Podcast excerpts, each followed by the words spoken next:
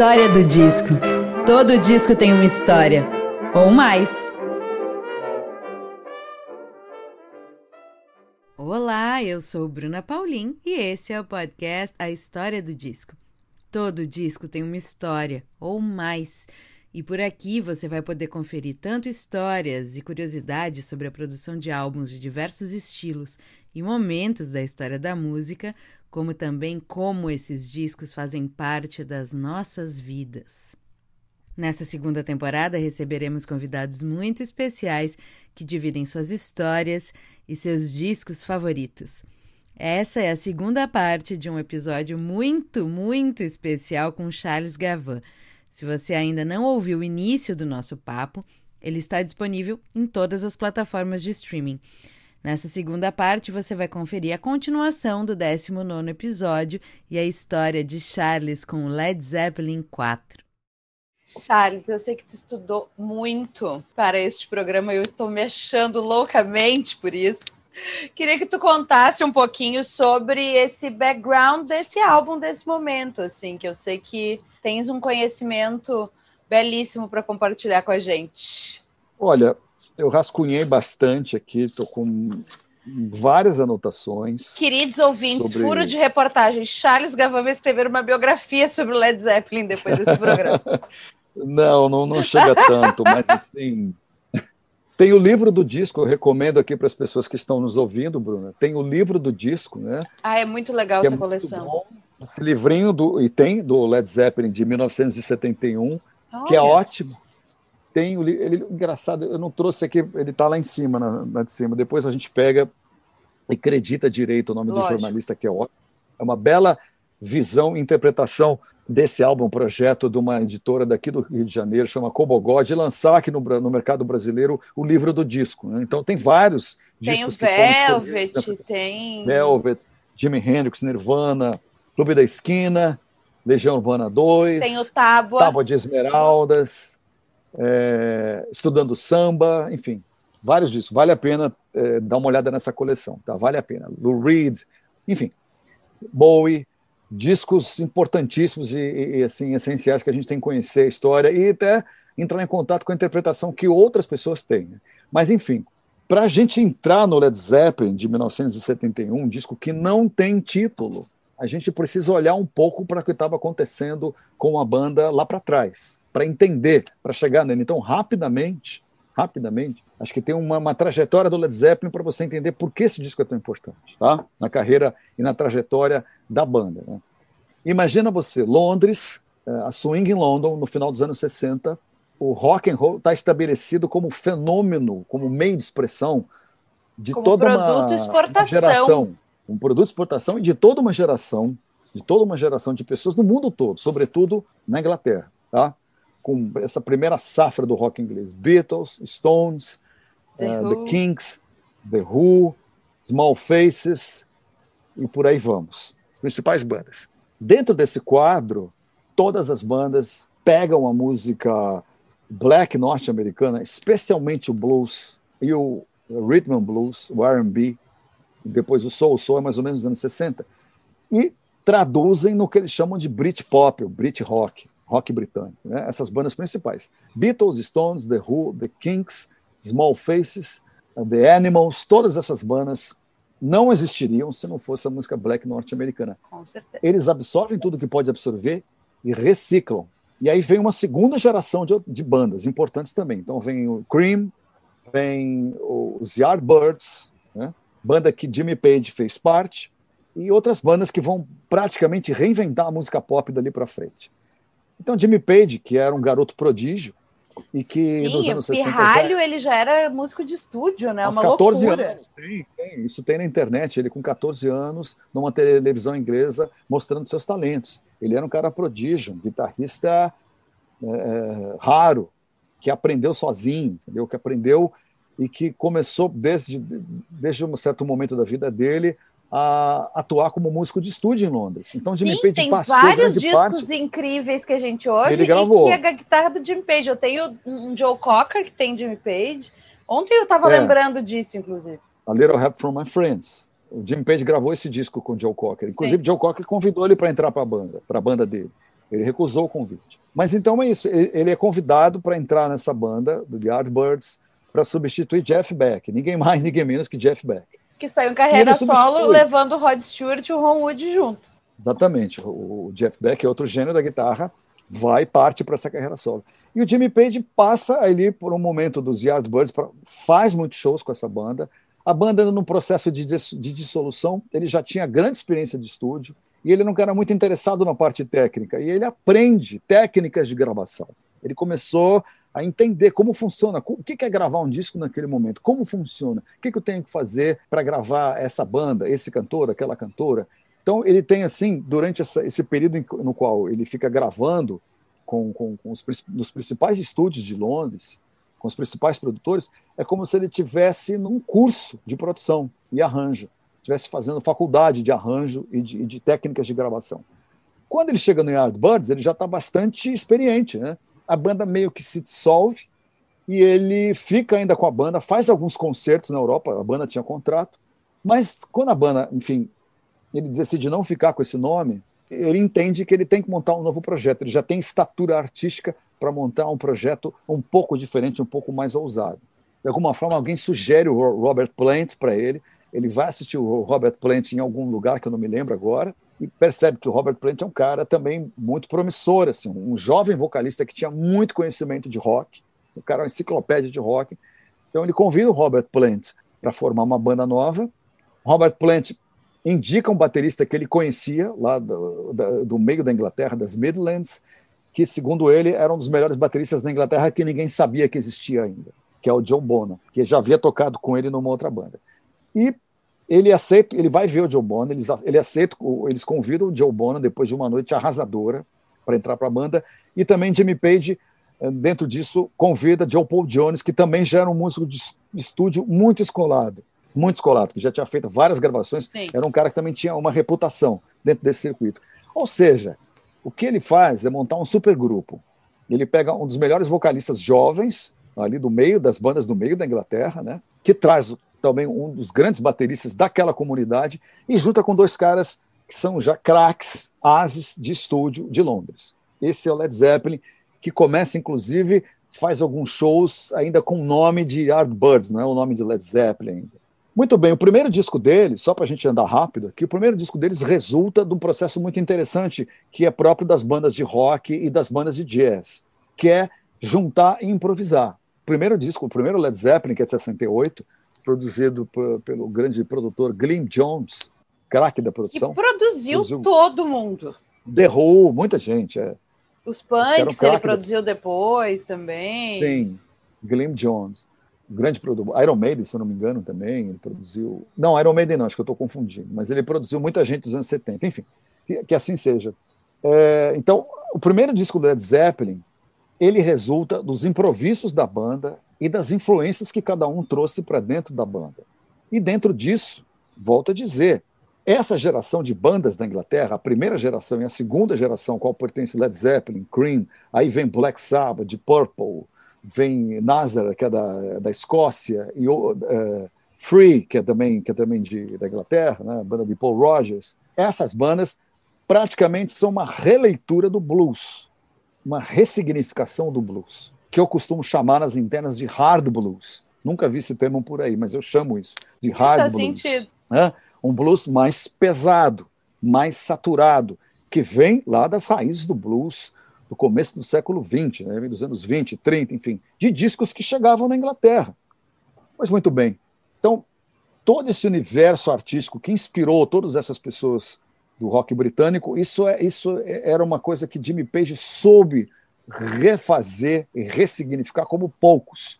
Então, isso é um material que ele utilizou muito no primeiro disco do Led Zeppelin. Então, de jams que eles fizeram, de improvisos, nasceu o primeiro disco do Led Zeppelin, que é um dos clássicos assim que começa a formatar o que a gente chama de rock pesado. O hard rock, o heavy metal, todas as outras correntes vão sair desse primeiro momento do Led Zeppelin, do primeiro momento do Black Sabbath e de outros discos do Deep Purple, essa, essa trinca, esse triunvirato que vai, de fato, formatar isso que a gente mais tarde chamaria de rock pesado, heavy metal, hard rock, por aí vamos. Muito bem.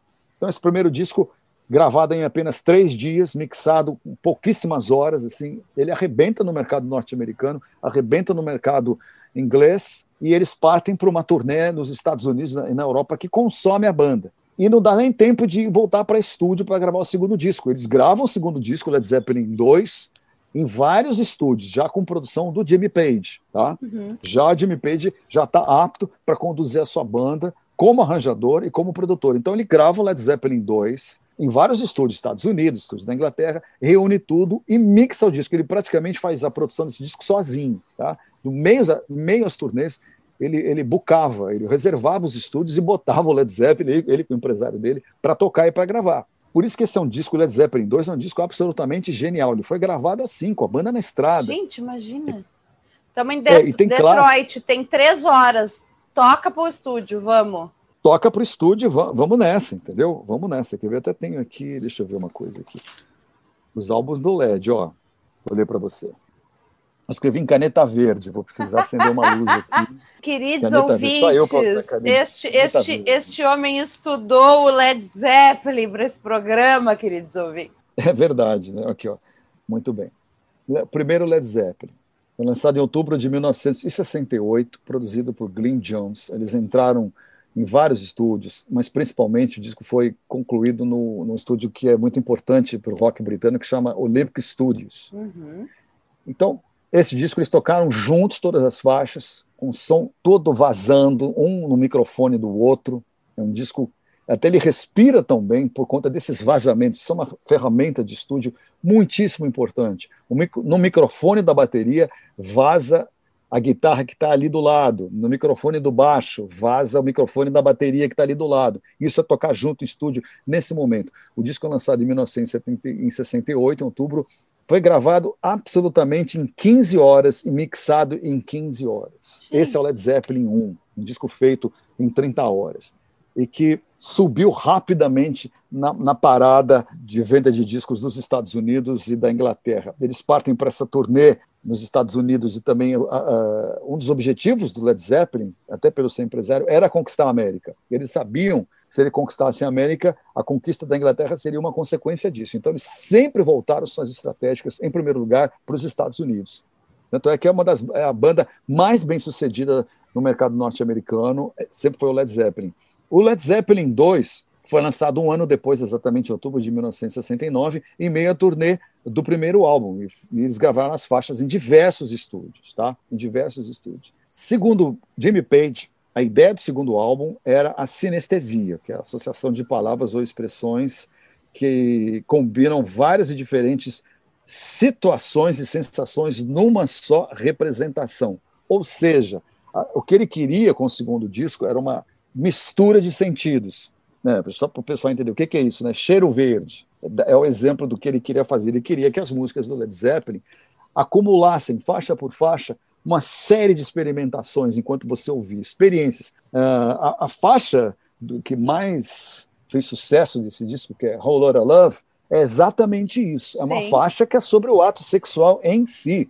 A faixa tem ali o orgasmo, inclusive, muito bem representado. Né? Robert o Plant é sabe representar muito bem orgasmos. Eu acho que ele nem representou, sabia? Eu acho que ele teve mesmo um tipo de orgasmo, sabe-se lá como, entendeu? Mas o que é importante, o que eu acho do, do, da música desse período, que agora a gente vai entrar nesse assunto também, Bruna, é que ela propõe mais do que hoje. Hoje a música está absolutamente sexualizada, então se você quiser visualizar uma música do pop a, a, a contemporâneo, é até fácil, que é tão literal tudo que está sendo dito. Você senta aqui, você pega ali, você aperta lá, eu grito depois, e aí a gente vai, a gente transa, a gente não transa, eu quero, não quero, enfim. É muito fácil de você entender, muito literal. Hoje as letras são descritivas, não tem mais metáfora praticamente como tinha nessa época.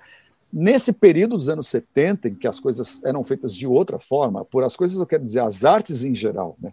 cinema, literatura, teatro, música, eram feitas de outra forma, o tempo era outro. Né? Então, um disco ele praticamente quer, quer, que você, quer que o ouvinte forme uma paisagem. Acho que é isso que ele está querendo dizer aqui com Sim. esse termo, né, que eu traduzi aqui. Espero que as pessoas não se enrolem, que chama-se sinestesia, né, associação de palavras e expressões que combinam várias sensações. Então, esse é o objetivo de uma banda. Veja que coisa, até certo ponto, sofisticada. Né? Eu não vejo ninguém dizendo isso. Olha, o meu, eu quero que a minha música provoque isso em você. Então, esse disco, que de certa forma também é feito com sobras de estúdio, enquanto a banda está excursionando nos Estados Unidos. Muitas das ideias do blues são traduzidas em faixas que o Led Zeppelin gravou no Led Zeppelin 2. A banda levou processos depois por isso, porque simplesmente eles diziam que a música era deles, mas quando você ia ver, era uma ideia tirada de um pedaço de uma música de outro cara, de outro bluesman. Isso aconteceu ao longo do Led Zeppelin. Então, esse disco do Led Zeppelin existe até, do, em relação ao 2 e ao 1, um, existe até uma compilação de faixas, que assim, faixas do blues onde o Led Zeppelin tirou tudo. Esse disco existe, se você procurar. de onde o Led Zeppelin tirou todas as ideias. Tem um disco que é só sobre isso. E ele aponta e tem todas as faixas do blues ali. Então eles fazem esse disco que é um sucesso tremendo e a banda continua excursionando. Quando chega no disco 3, eles resolvem mudar completamente o som da banda. Obviamente, eram artistas que não queriam se repetir e já eram vistos no Led Zeppelin 2 como talvez os deuses do rock, porque as performances ao vivo do Led Zeppelin é um ponto forte. Isso é, é comum nas bandas dos anos 60 e 70. O show ao vivo ser espaço de improviso. Então, o Led Zeppelin, assim como o Cream, eram bandas que improvisavam, de Purple também, improvisavam muito ao vivo, porque a, a capacidade desses caras permitia, eles eram virtuosos. Eles podiam improvisar ao vivo, porque eles tinham repertório para isso. O improviso é uma coisa muito complexa, parece fácil. Sai tocando qualquer coisa. Não, não. improviso não é sair tocando qualquer coisa. O improviso é resultado de muita, de muita relação por trás, de muito Exatamente. estudo. Exatamente. Você compõe um repertório no qual você pode viajar. Né? Isso é improviso. No jazz, no rock, enfim seja o gênero que for. O Led Zeppelin ao vivo era uma banda explosiva, então algumas das canções que eles gravavam tinham versões de 15, 20 minutos. Não dava para ser assim no, no, no, disco, mas no ao show ao vivo, sim. Então ele já tinha uma reputação como sendo uma das grandes bandas de rock já no segundo álbum, tá? De 1969. Veja, a gente está no final dos anos 60, tá? Vamos para os anos 70, que, que as coisas vão mudar drasticamente, a sonoridade vai mudar drasticamente, porque a tecnologia está mudando. Nos anos 60, você grava discos apenas em quatro canais. Depois vai gravar para oito canais. Por canais, eu quero dizer pistas de áudio. Pista, um espaço na fita onde você pode armazenar informação. Então, você tem espaço número um, número dois, número três, número quatro, número cinco, seis, sete, oito. Oito espaços. Você organiza do jeito como você bem entender. Mas são oito espaços. Você está aumentando a capacidade de armazenar informação e na forma de organizar. Isso é mixagem. Então, à medida que isso vai aumentando, as técnicas de estúdio vão mudando, o som vai mudando, os produtores vão mudando o jeito de gravar. É muito diferente o Sgt. Peppers, que foi gravado em quatro canais, simplesmente. Toda aquela massa sonora, aquela coisa genial que é Sgt. Peppers, foi gravada em quatro, quatro canais, faixas. de discos que os Beatles gravariam depois com oito canais, no final dos anos 60. Né? Então, o som vai mudar drasticamente nos anos 70, quando aí depois dos oito canais vai passar para 16, para 24, 48, depois não tem mais limite. Mas enfim, nos anos 70 o Led Zeppelin decide fazer um disco diferente. E aí decidem não se afastar do blues, nunca se afastaram, mas decidem dar vazão a outras influências da banda, que é a música celta, a música folk, né, a música folclórica da Europa, por conta até dos Beatles e do, psicodelismo, né, em, em, que a Europa começa a olhar para o Oriente, então vai até a Índia buscar sonoridades diferentes, os Beatles fizeram isso. E também uma conexão isso. bem pagã, que sempre foi uma coisa, uma temática que interessou eles, né? A coisa de uma magia, de um... Sim, não, um, não uma coisa mais não, obscura. uma coisa vai vir na esteira, eu acho que assim, isso, no meu entender, nos anos 60, em que a gente vive uma situação difícil, de que é guerra do Vietnã, guerra fria, uma perspectiva muito negativa, tipo hoje, que a gente uhum. tem do futuro da humanidade. Né? Hoje está assim, né? hoje a gente está sem perspectiva. Nos anos 60, então, algumas bandas vão para o escapismo e começam a, a falar sobre fadas e mágicos, outras bandas começam a experimentar drogas psicodélicas, né, que você faz viagens. Né? Os anos 60 são sobre isso, né, sobre viagens astrais, através de experimentação de drogas, através de filosofias orientais, de religiões orientais. Né? Então, vamos, vamos estudar budismo e as outras religiões orientais. É, vamos ouvir música indiana, cujo princípio é completamente diferente da música ocidental, né? Vamos buscar a, a expansão da mente, né? Doors falava isso o tempo todo. aliás, o nome Doors é exatamente isso, são as portas, portas. da mente. Né? Então, os anos 60, eles ter, no, no, final dos anos 60, tem todo esse, esse, esse ambiente de curiosidade em cima de outras literaturas, de outras áreas. Né? E aí vai chegar no Led Zeppelin, aí uma coisa que acho que tem a ver com, acho não, é uma, uma coisa que o Jimmy Page tem um interesse especialmente sobre ocultismo. Aí a coisa começa a tomar um certo corpo no terceiro disco e vai tomar um corpo mesmo no quarto disco. Até escrevi sobre isso, porque o Jimmy Page, veja você, ele não fala muito sobre isso nas entrevistas, mas Jimmy Page, ele, todo mundo sabia que ele era um cara que tinha muita afinidade, tinha muita curiosidade para entender o que era magia, o que era o ocultismo, quais eram os estudos sérios e o que disso era só enganação. Então, ele é um cara que começou a estudar e se aprofundou bastante nisso. Né? Olha só, ele compra, em 1971, ele compra uma propriedade que foi de um grande ocultista, talvez o maior ocultista do século XX, que chama Aleister Crowley. Ele tinha uma propriedade lá em cima, na Escócia, nas cercanias do Lago Ness, onde tem aquele supostamente aquele ser, esse ocultista, que era uma figura estranhíssima, né? a Leicester Crowley. Ele tem essa propriedade que o Jimmy Page comprou só para fazer experimentações de ocultismo e rituais que depois a igreja falava que ele era um satanista. Ele não era satanista, não era isso, mas ele é um cara que estudava é que ele, ele, foi, ele foi mexer em coisas que não interessam para a igreja como instituição, que as pessoas queiram saber. Porque tem mão suja de sangue da igreja, né? Tentando abafar isso. Essa é a grande coisa. O grande filósofo aqui, né, William Burroughs, ele responsabiliza a igreja cristã que determina que toda magia praticada era magia negra. Ele, ele, fala sobre isso com o Jimmy Page. Ele fala: olha, a igreja diz que toda magia que é praticada, isso é obra do demônio e, e por isso até ah, pelos efeitos corporais que o rock and roll provocava, que o blues provocava, por isso os setores mais conservadores da sociedade europeia e norte-americana começam a falar que isso é obra do diabo. Blues é obra do diabo e rock and roll é coisa do diabo. Claro, isso, isso nós ouvimos aqui no Brasil também, né, que o rock and roll é coisa do diabo, né?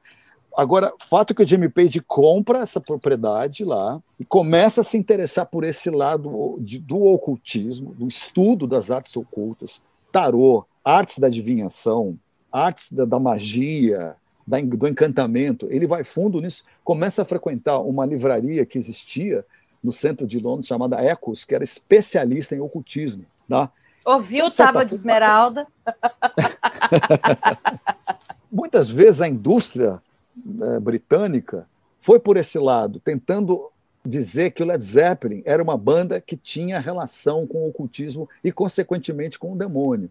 Ou seja, se você se interessasse por ocultismo e por outras formas desses estudos de fenômenos sobrenaturais, você era visto como satanista. Né? É, o Led Zeppelin se aproveitou um pouco disso para instaurar uma atmosfera de mistério na banda. Eu acho que isso é genial, porque nesse tempo isso cabia nas bandas de rock essa, essa atmosfera disso mesmo, de mistério, entendeu? Que é uma coisa que absolutamente não existe hoje.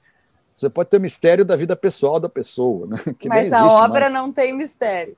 É, por conta das redes sociais. Mas estou dizendo, naquele tempo, o mistério que se fazia, o Led Zeppelin manipulou isso muito bem, entendeu? Como ferramenta de marketing. Era uma banda que poderia ter alguma relação através de Jimmy Page com forças ocultas. E as, as, tragédias que aconteceram ao longo do Led Zeppelin, a morte do filho do Robert Plant por uma doença que ninguém sabia o que era e não identificaram, o filho dele morreu muito jovem, ou então o acidente que o Robert Plant teve também, teve que gravar um disco de, de, de cadeira de rodas, a morte do Joe Bonham precocemente.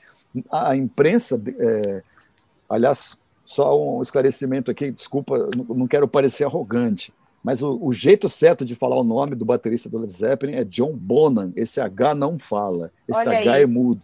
Obrigada. Tá? Sempre falei John Bonham. Todo mundo fala. Até hoje. Todos os meus amigos falam. Mas é Joe Bonham, assim como a David Beckham. Né? David Beckham. Né? Beckham e Bonham. Mas não é sempre que esse H fica mudo, não. Não se engane. Porque é Bur Palácio de Buckingham. Palácio de Buck, é, no, é, Nottingham. Então, esse H às vezes fala, às vezes não às fala, vezes não. é um mistério.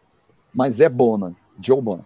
Então, eles falam que esses, esses fatos horríveis que aconteceram com Led Zeppelin era por conta da liga, das ligações que Jimmy Page tinha sim. com o ocultismo. Né? Botando Essa a culpa no, no, no, no, ritual do outro.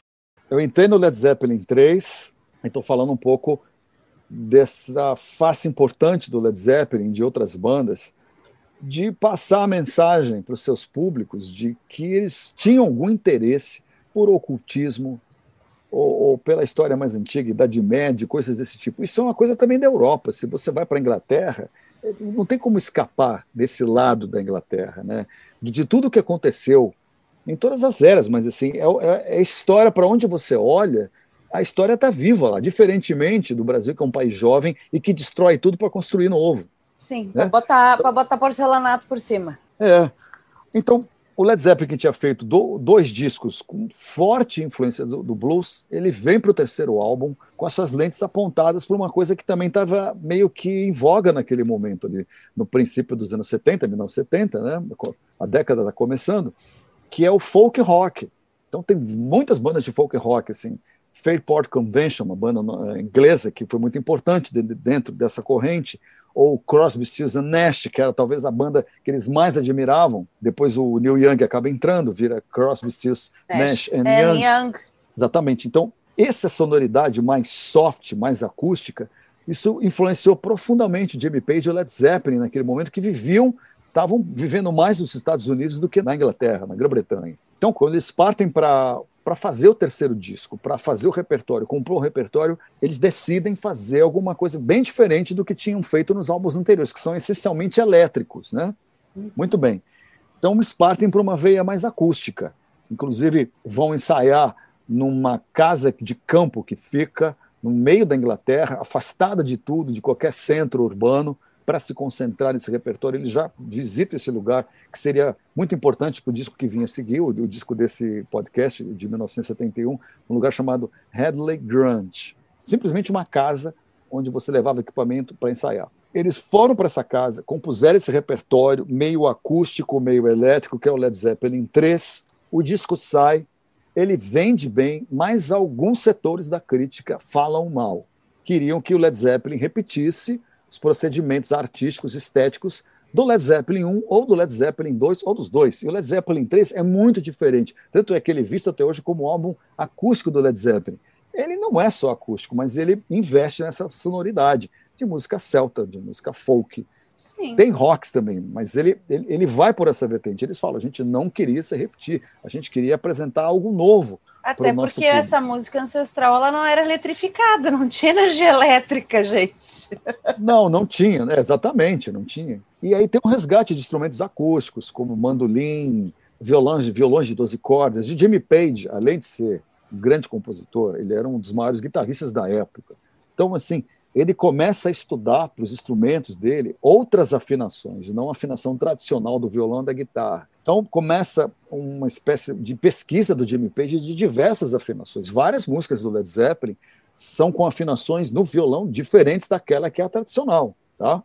E começa a incorporar outros elementos para o som da banda. E tinha ali do lado outro músico de mão cheia para fazer isso, né, que era o Joe Paul Jones, que também tocava cordas e que tocava teclado também. Então, ou seja, é uma banda no seu terceiro disco, já uma banda praticamente no mundo considerada uma das maiores do mundo, não era a maior, mas era uma das maiores, apresentando um repertório que é legal, mas que aposta nessa veia mais acústica. Bom, a imprensa desce o pau, eles fazem alguns shows, mas assim, dizem as entrevistas aqui e os artigos que eu li que Page e Plant eram muito sensíveis à crítica.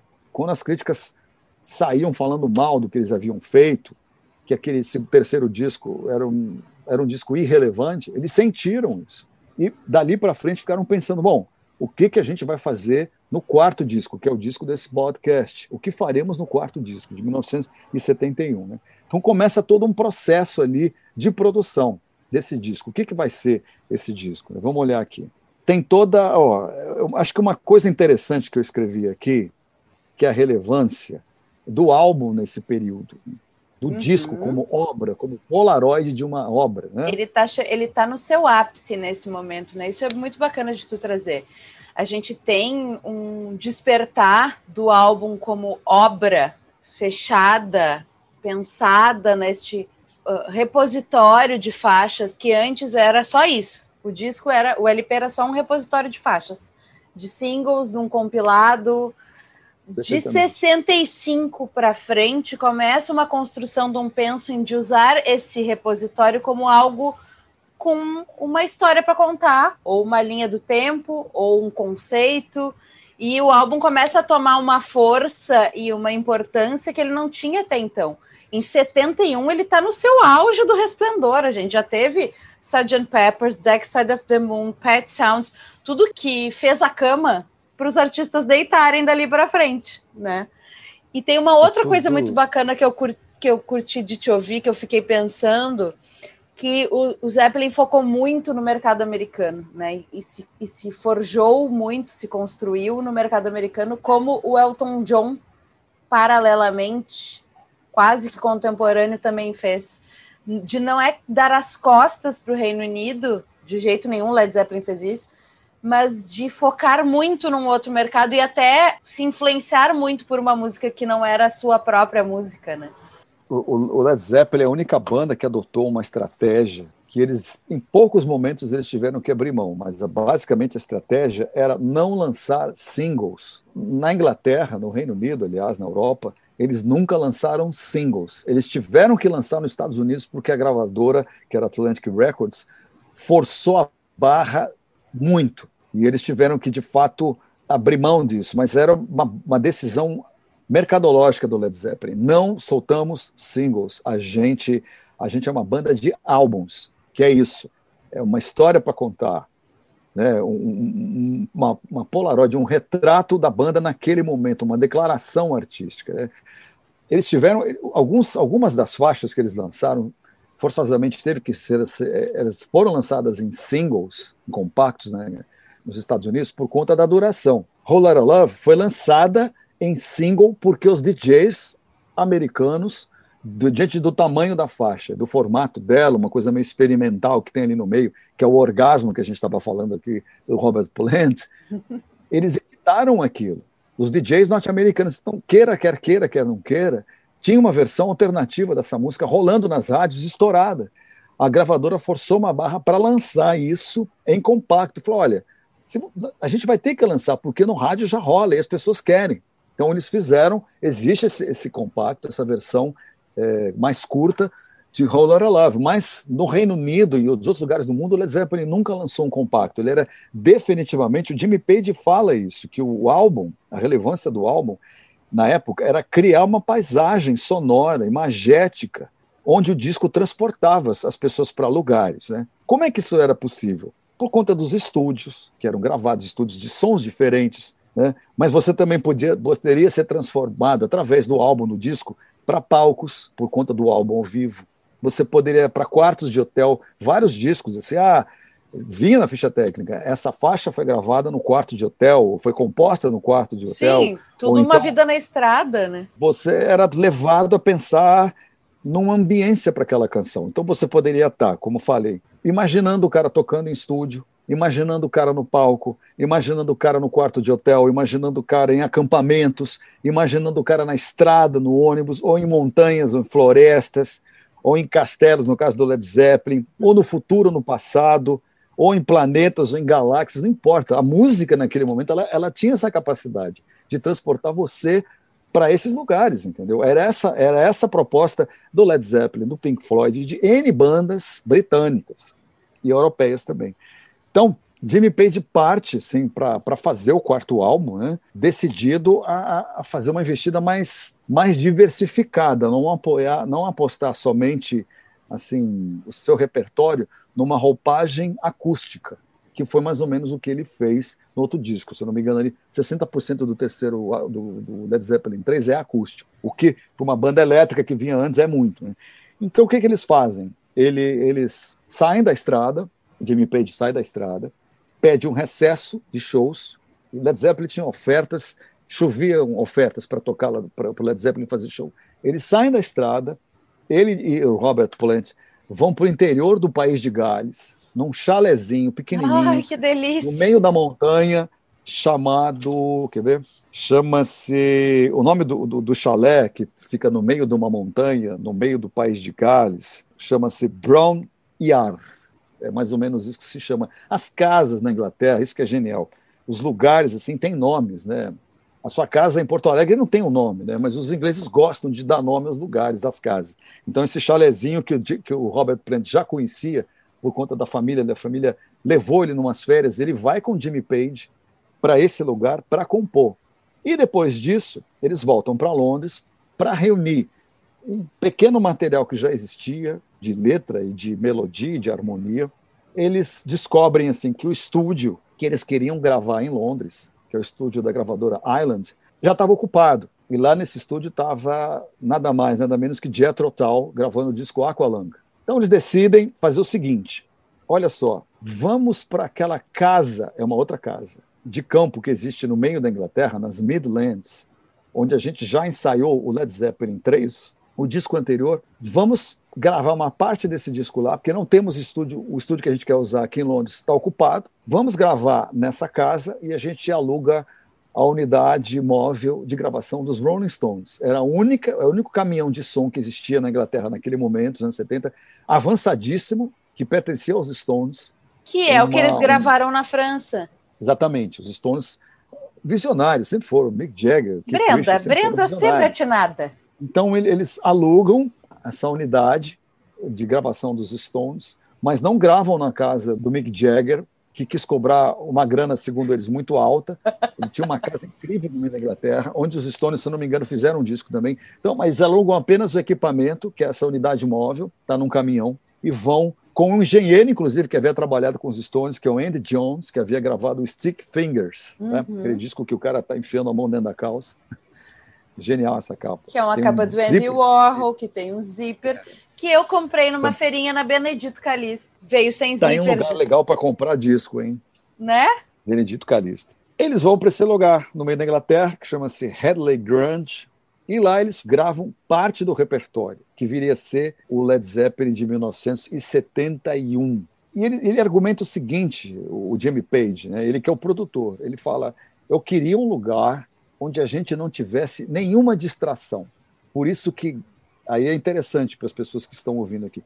Você está gravando em Londres, tem distração para todo quanto é lado, vamos combinar, né? Você sai para a esquina, tem pub, tem show, tem festas, as pessoas vão até o estúdio te visitar. O Led Zeppelin entra no ano de 1970 indo para 71 para gravar o seu quarto álbum com uma crise de autoconfiança, por tudo isso que eu falei aqui. Dois discos que deram super certo, um terceiro que comercialmente também foi bem, mas que foi malhado pela crítica e que alguns fãs não gostaram. Isso provocou uma, uma crise de, de autoconfiança.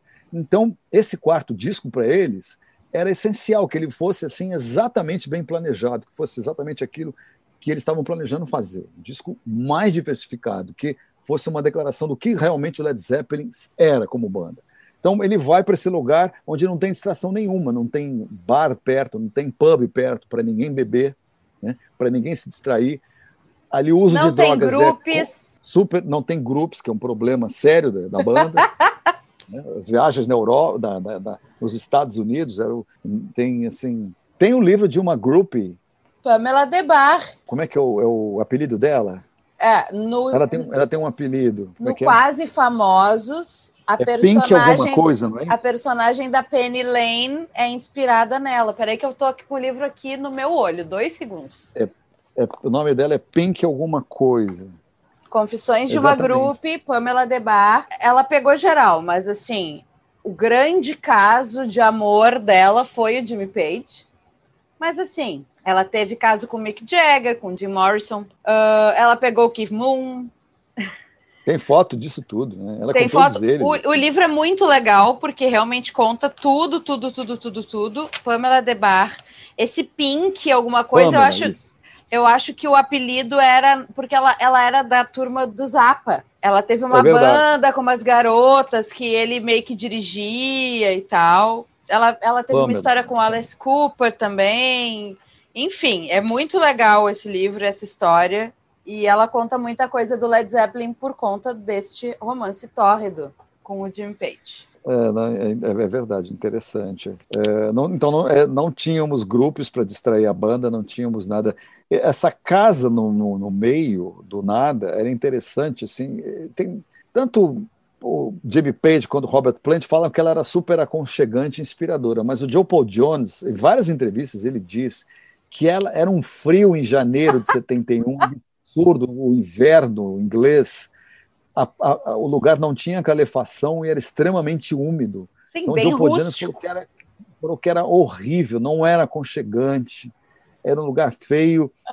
Mas os outros dois falam que não, que ele ela era um lugar aconchegante, inspirador. Muitas bandas depois foram gravar nessa casa. O, o Gênesis gravou um disco lá, o Gênesis ensaiou um disco lá, é, é o Fleetwood Mac ensaiou nessa casa. Era uma casa que ela, ela foi construída, até, até fiz aqui, ver, ela vem lá do século XVIII, ela foi construída, era uma, um albergue, um abrigo para abrigar crianças abandonadas e pobres em geral. Ela foi criada em 1795.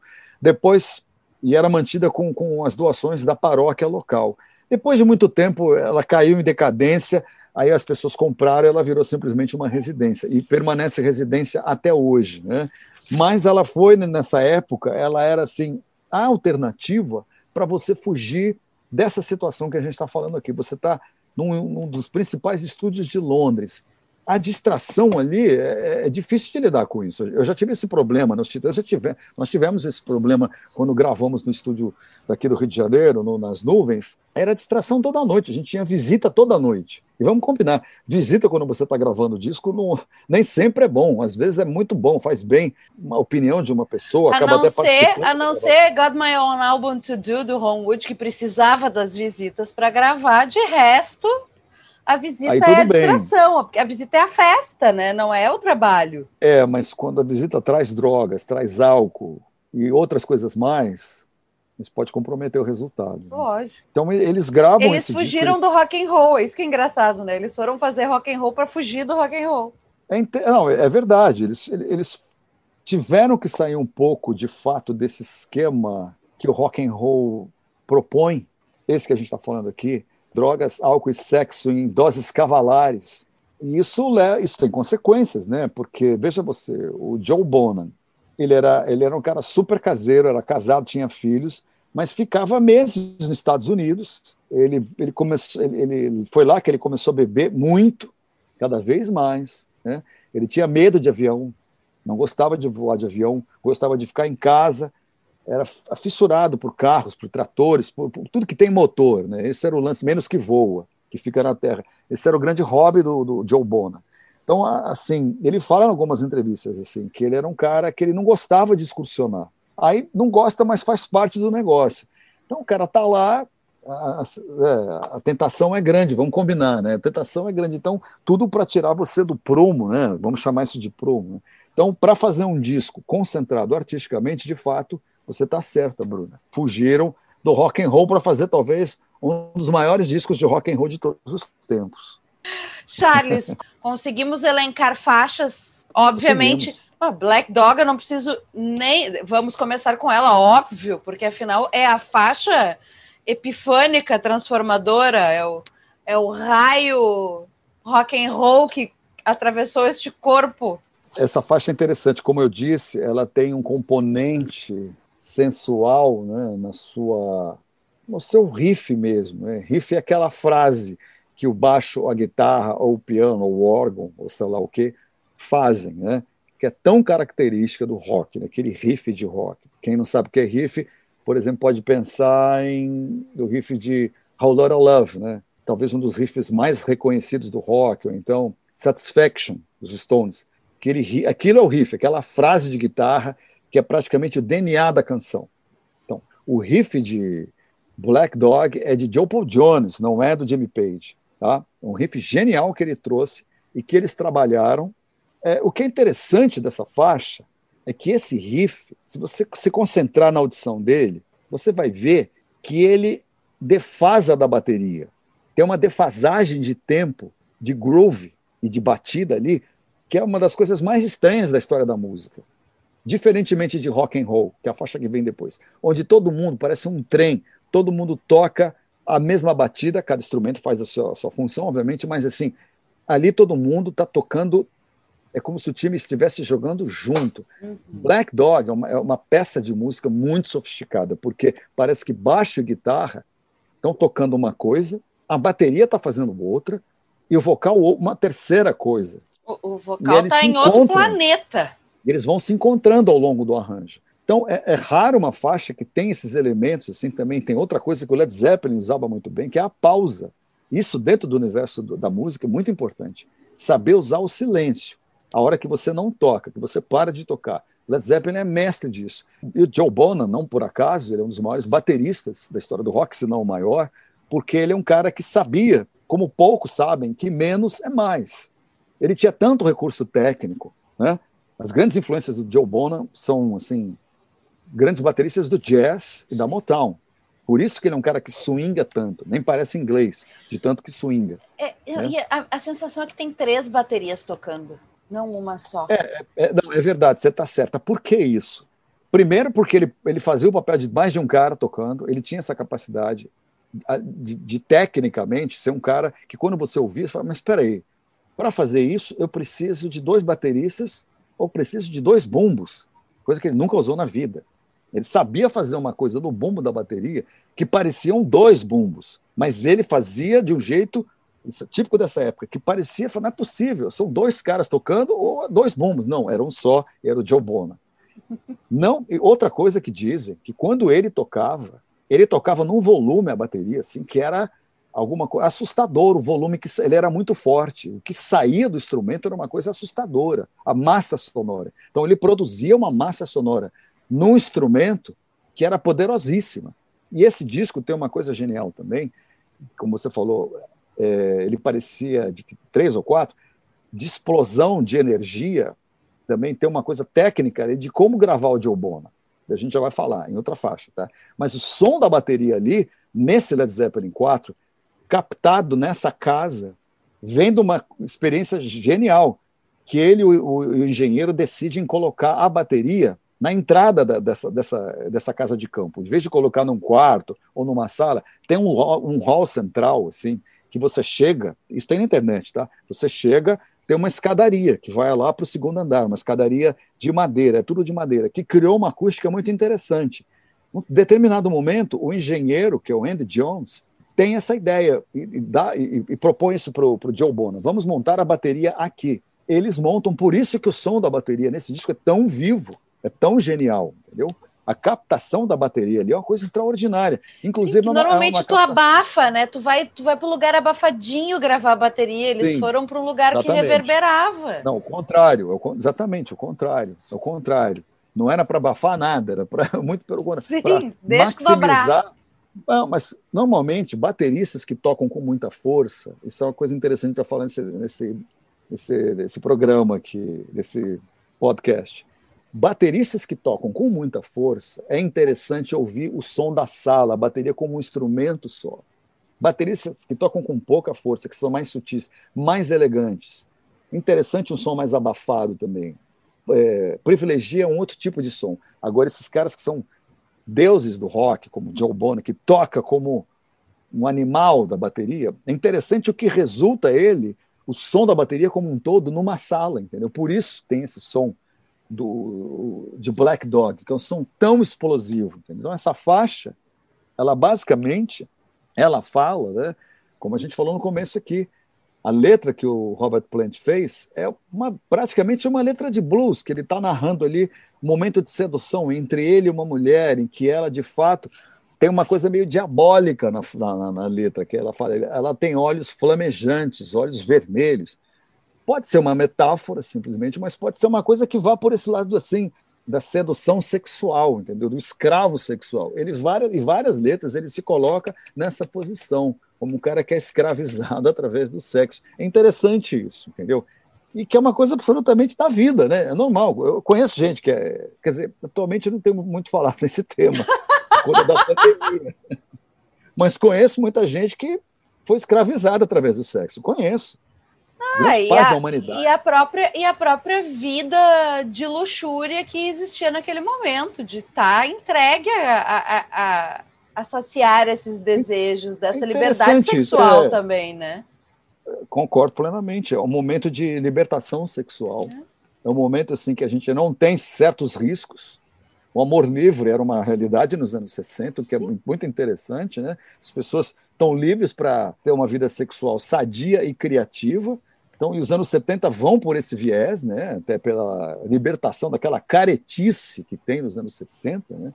Então, daí o Robert Plant investe bastante nessa temática, ao qual ele já era muito familiar pelos discos de blues, Sim. que falam muito disso. E outra coisa, os discos de blues levam o sexo para um lado sobrenatural, levam também para esse lado, que, que é típico também, assim, dos discos de blues, fala um pouco sobre não só a, a escravização através do sexo, mas como assim a realização através do sexo, a busca espiritual através do sexo. A dor. Né? A dor através Porque do sexo. Porque essa dor do blues, ela tem muito dessa dor do sofrimento emocional, amoroso, carnal, enfim. E também Carnal, do, acho que a palavra também, é essa. E também de um ocultismo, né? São, são religiões, são, são cultos diferentes, mas né, de um, de um paganismo também.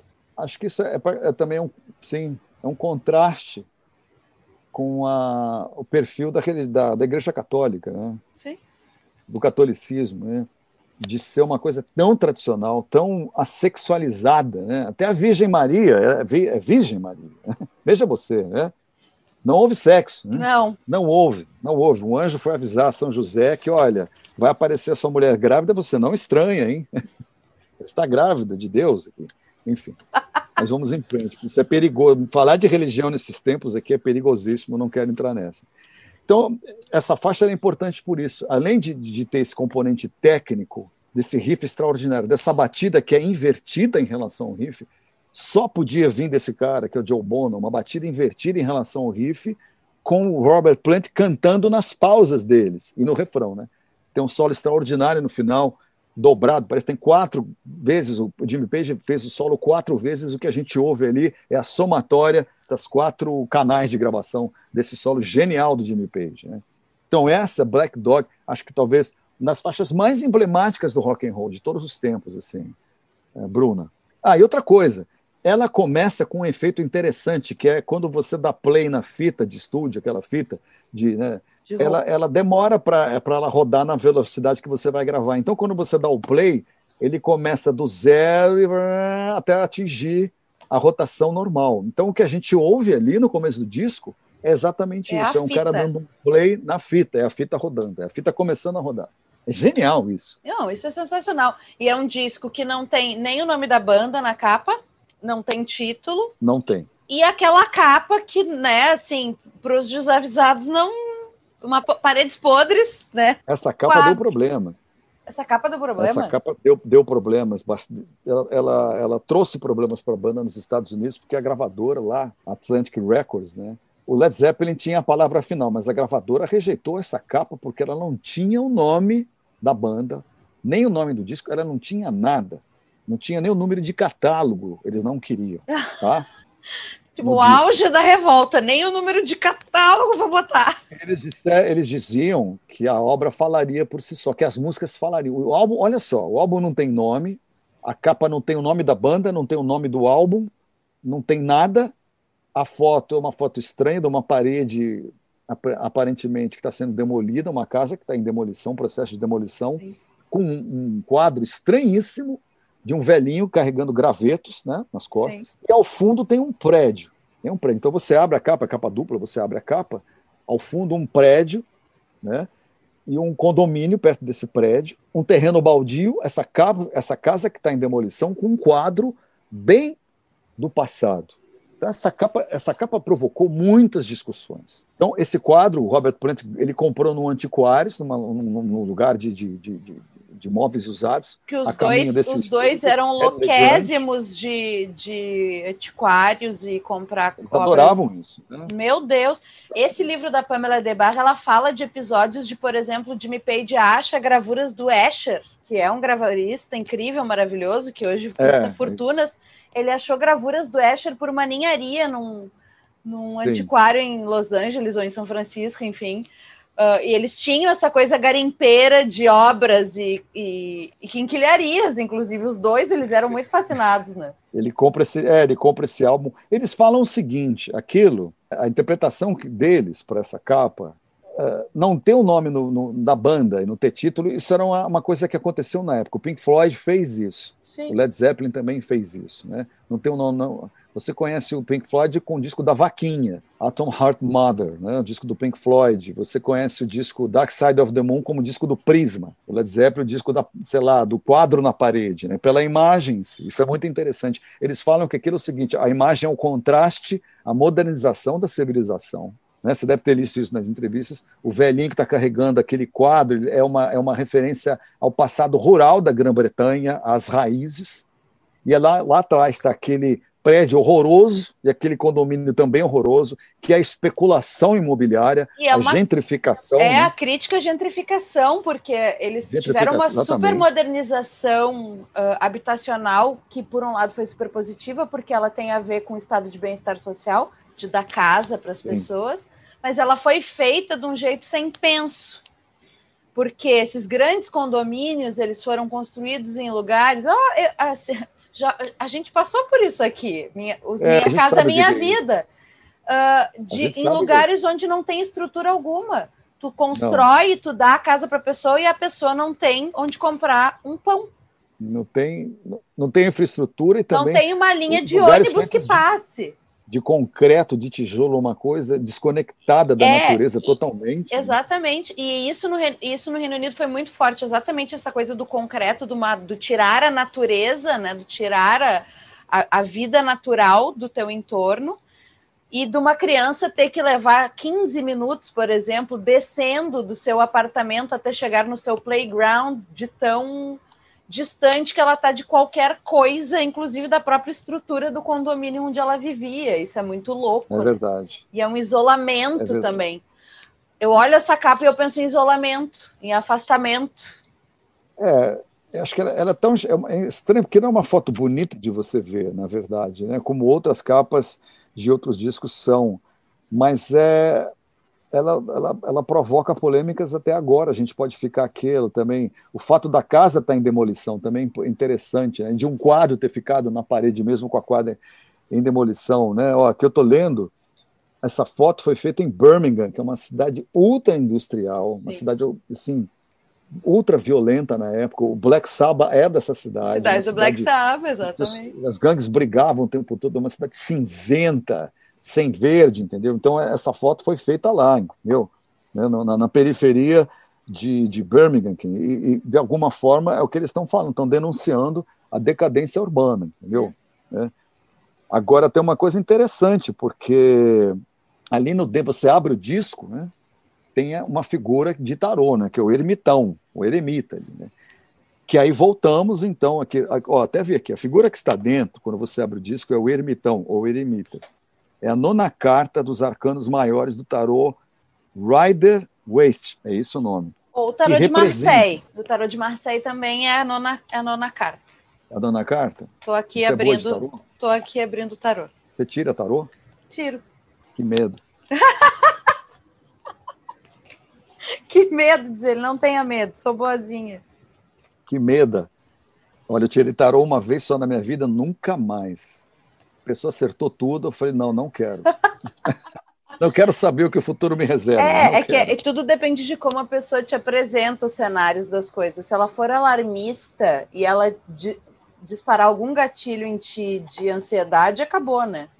Eu não vou jogar, eu só peguei a carta para mostrar. É medo, medo mesmo, entendeu? Medo do tarô. Oh.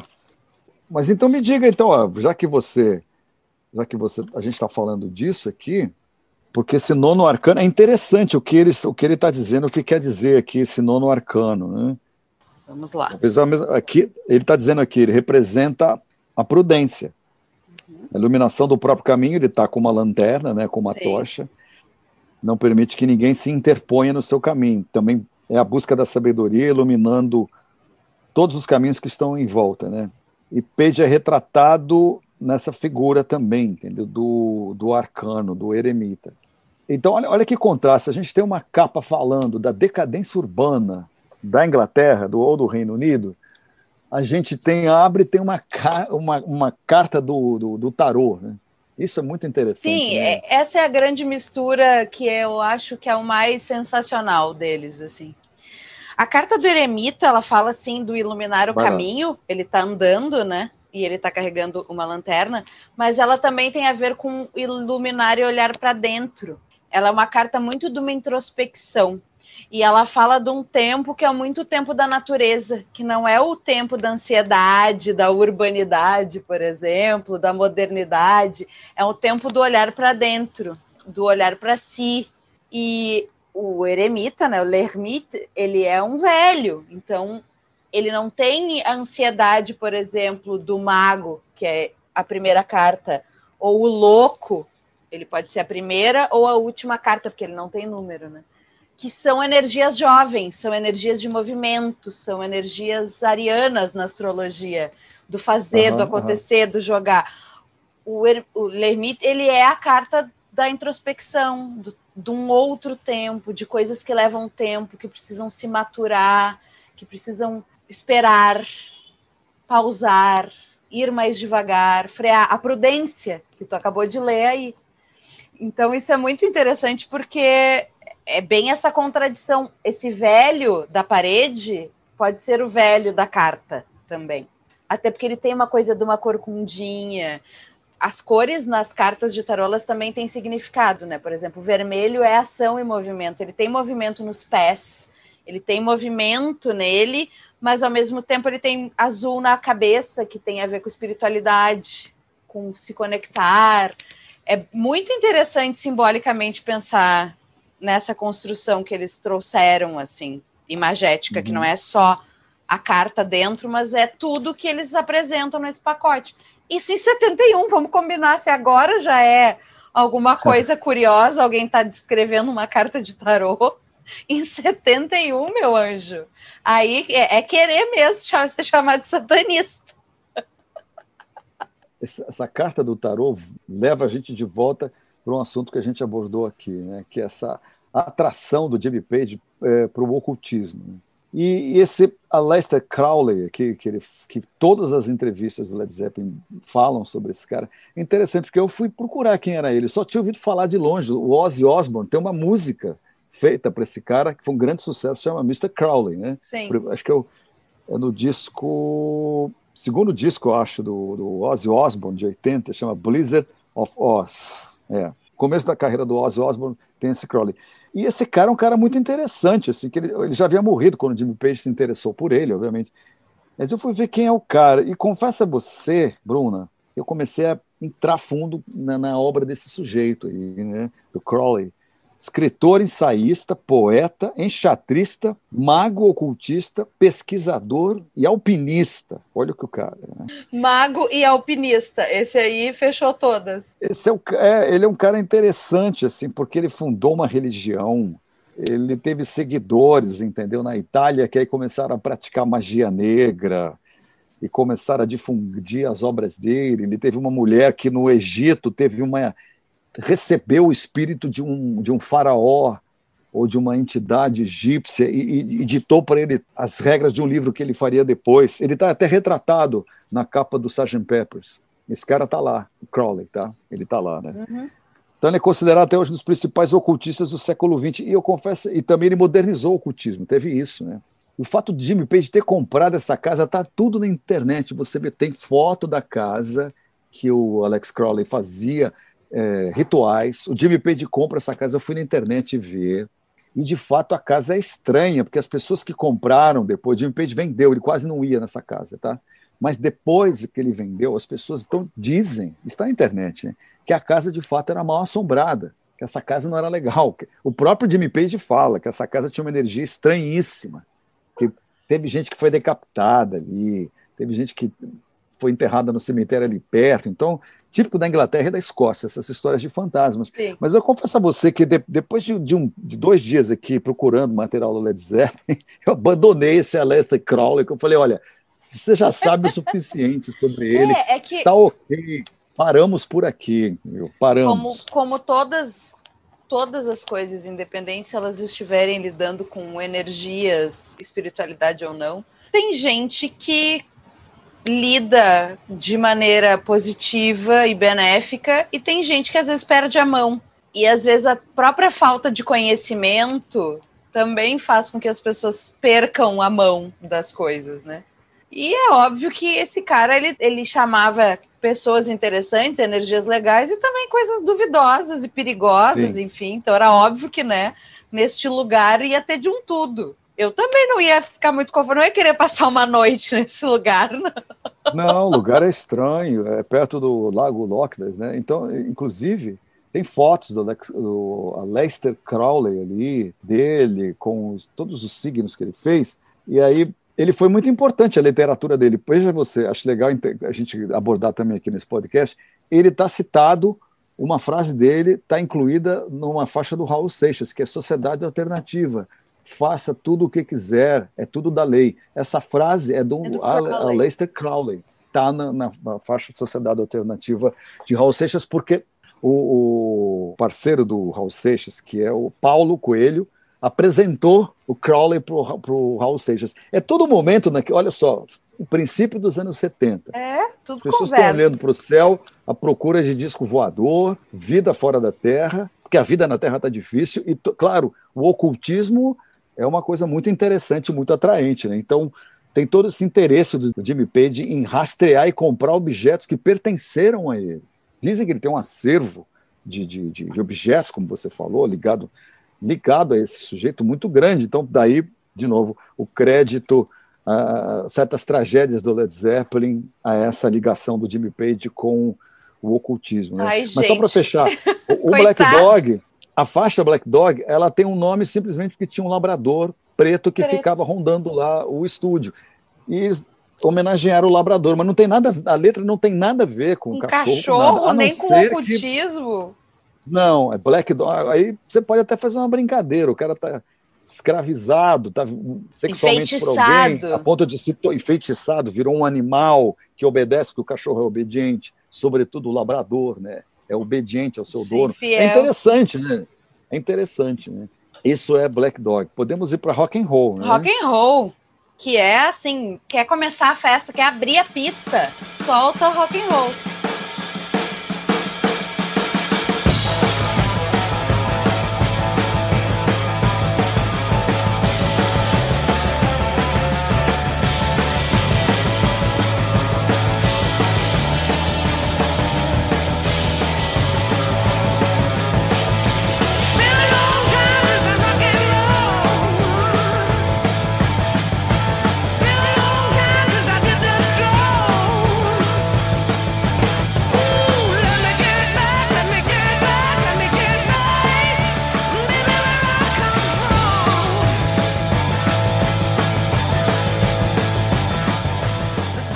Ela é o seguinte: um daqueles momentos de estúdio onde ah, você está se exercitando, está improvisando. O, o Joe Bonan estava fazendo, ele estava tocando o começo de uma música, estava imitando o começo de uma gravação do Little Richard, tá? de, um clássico, um dos clássicos do Little Richard. Ele estava fazendo a batida, fez uma introdução, e o cara que era o assistente de estúdio, que trabalhava na unidade móvel dos Rolling Stones, Ninguém menos, ninguém mais que Ian Stewart. Ele, ele era o cara que tocava com os Stones o na Ian estrada. tocava Ian teclado, Stewart. ele é da formação original Piano, é. dos Stones. Exatamente, ele foi expulso da banda porque diziam porque que ele era feio, feio não tinha nada a ver, é, tinha nada a ver com os caras, né?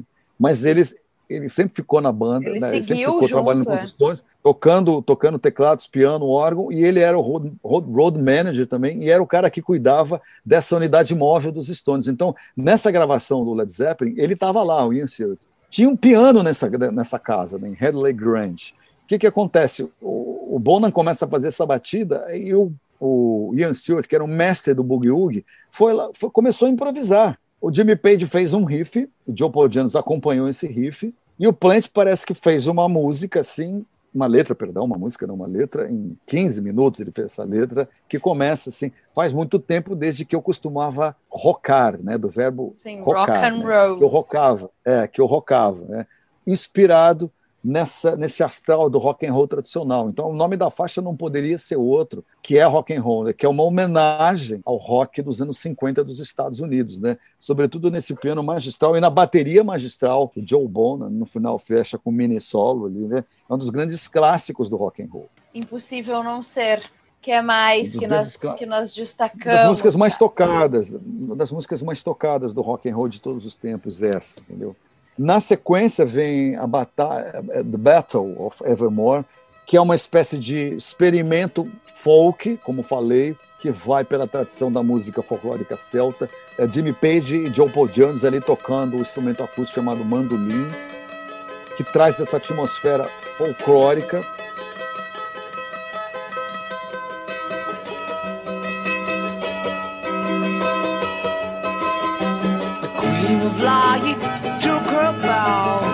she turned to gold.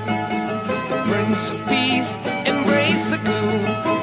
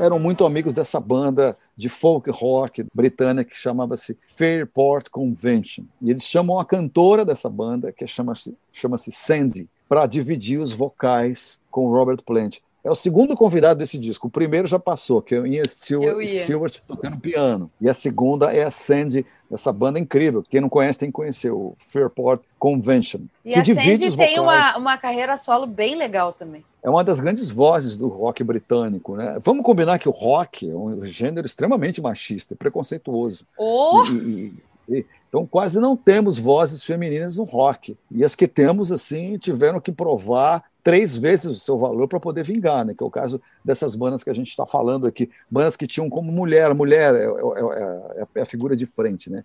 E a Sandy era a figura de frente dessa banda. Né? A outra música que fecha o disco, talvez uma das músicas mais conhecidas do, do- do- de toda a história do rock and roll, que é Stairway to Heaven, foi composta nessa, nessa casa, em Hadley Grange, né? foi composta lá, e parte dela foi gravada em Londres, mas é, é interessante, assim, porque ali o Jimmy Page aplicou todos os conhecimentos que ele tinha de produção, entendeu? Então, assim, tem uma introdução longa até a bateria entrar. A música, se eu não me engano, são. Quer ver? Vou, vou clicar aqui, vamos ver quanto tempo ela tem. 12? Oito minutos. Oito. Stair to Heaven, é praticamente uma epopeia dentro do disco de rock. Começa de uma forma lúdica, muito romântica, né?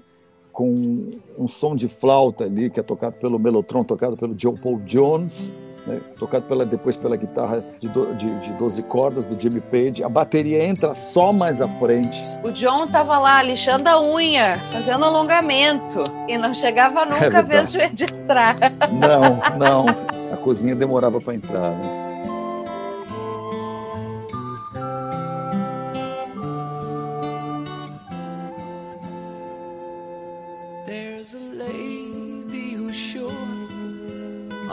Glitters is gold, and she's buying a stairway to heaven. When she gets there, she knows if the stores are all closed, with a word she can get what she. Essa faixa não teve jeito, essa não teve como extrair single dela, entendeu? Essas rádios eram obrigadas a tocar uma faixa de oito minutos. Uma das músicas mais conhecidas, inclusive, é interessante porque tem até filmes que brincam com isso. Né? Você entra numa loja de instrumentos musicais, sempre vai ter um cara tocando Stair to Heaven. E tem até uma brincadeira que dizem, assim, algumas lojas dos Estados Unidos colocavam uma placa assim, quando os caras iam, a molecada ia, ia experimentar as guitarras, né? Proibido tocar Stair to Heaven. Mas é que ela, ela era uma enganação, porque na reunião dançante, tu achava que ela podia ser a música lenta da festa, só que lá pela metade já não era bem assim. A gente dançava no baile essa música e depois, quando entrava a parte mais pesada, a gente continuava agarradinho e dançando no mesmo andamento, não dava muita bola para a transformação é óbvio, da são oito, são oito minutos no céu, gente. É verdade. Eu sei que essa faixa, assim, é uma da, dos grandes os momentos mais significativos do rock and roll, né? Não tenho, acho que não precisa falar muito sobre ela, assim, mas de novo, voltando para a história de Black Dog e de outras faixas do Led Zeppelin, como Whole Lotta Love, é de novo a glorificação espiritual através do amor e do sexo. É disso, é disso que ela se trata, né? É disso que Robert Plant está falando ali. É de fato incrível essa faixa.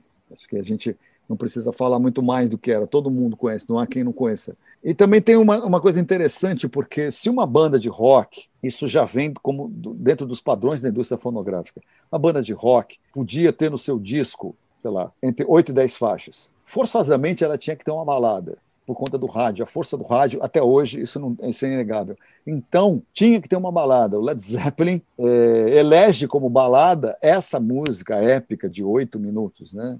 Obrigando então, você, outras, rádios. Outras bandas fizeram baladas antológicas de Purple, Nazareth, Black Sabbath tem uma balada incrível chamada Changes, né? que é só de voz e piano e melotron, instrumento fantástico que era muito comum na época. Uh, Nazareth foi um sucesso com uma, uma, música que nem é deles, é uma regravação chamada Love Hurts. Love Hurts, de é. Purple. Nossa, de Purple fez várias regravações assim de baladas, é, várias gravações de baladas, de baladas, perdão, assim. Mas essa do Led Zeppelin, assim, já que tinha que ter uma balada, eles fizeram era uma banda idiosincrática, né? Tudo tinha que ser do jeito do Led Zeppelin. Eles tinham a palavra final, tanto do disco como não tem, não tem título, não tem o nome da banda, é só aquela foto, não tem nem número de catálogo. Depois a gravadora ganhou essa guerra. Os discos norte-americanos têm na lombada o número de catálogo. Eles falaram: se não colocar isso, sabe o que vai acontecer? Os lojistas não vão conseguir pedir o disco por catálogo, então, consequentemente, vocês não vão vender. Aí o Led Zeppelin Aí tá, tá, tá, tá, tudo bem. ok.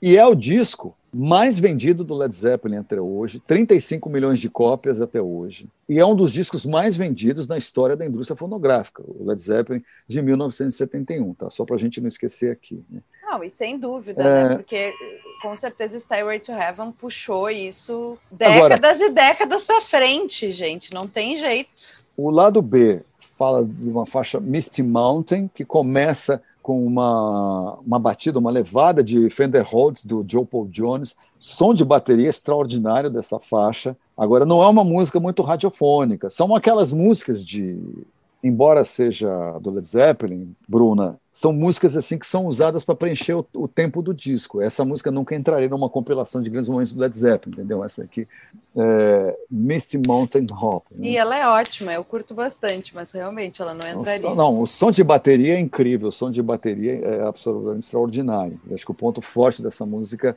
é o, o Joe Bono. É que essa, é difícil dizer qualquer música do, do Zeppelin não dizer que o ponto o som de bateria é, o Joe, é muito né? importante. A gente, a gente, já vai falar de novo do som de bateria. A outra música, Four Sticks, isso é legal, estava lendo hoje sobre ela. Por que Four Sticks? Porque o Joe Bonham fez um arranjo de bateria para esse tema do Jimmy Page, usando duas baquetas em cada mão. Mas, e gente, não foi fácil de gravar isso. era um animal mesmo. Duas baquetas em cada mão. E onde ele viu isso? Ele estava em Londres. No ano, no ano anterior, e ele viu no show do, acho que do Cream, ou numa performance do baterista do Cream, o DJ Baker, um dos maiores bateristas Sim. de, de rock Outro, outro, outro Ele viu o DJ Baker fazer, ele viu o DJ Baker fazer isso, e gostou da ideia de duas baterias, de duas baquetas, baquetas. em cada mão, tocando os tambores. E houve ali uma batalha de baterias, isso mesmo, batalha de baterias do DJ Baker com outro monstro do jazz, que era um cara, talvez um dos bateristas mais pesados do jazz, chamado, chamado Elvin Jones. Eles fizeram uma batalha de baterias, e aí o DJ Baker lançou mão dessa técnica, que é difícil de, de, de, de usar. Eu fico pensando, porque tu perde um pouco de força de pegada da mão quando tu aumenta o volume, né? Você. Duas baquetas na mão, um negócio estranhíssimo. É? Então, por isso, daí eles tentaram gravar nesse, nessa casa né, do campo, Headley Grande, não deu certo, só com essa gravação só conseguiu se resolver no estúdio de Londres, tá?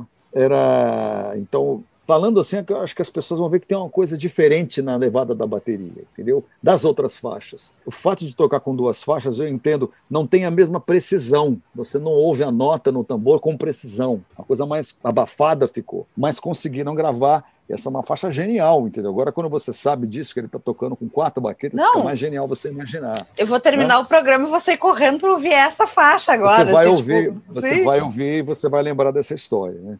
A faixa que vem na sequência, Going California.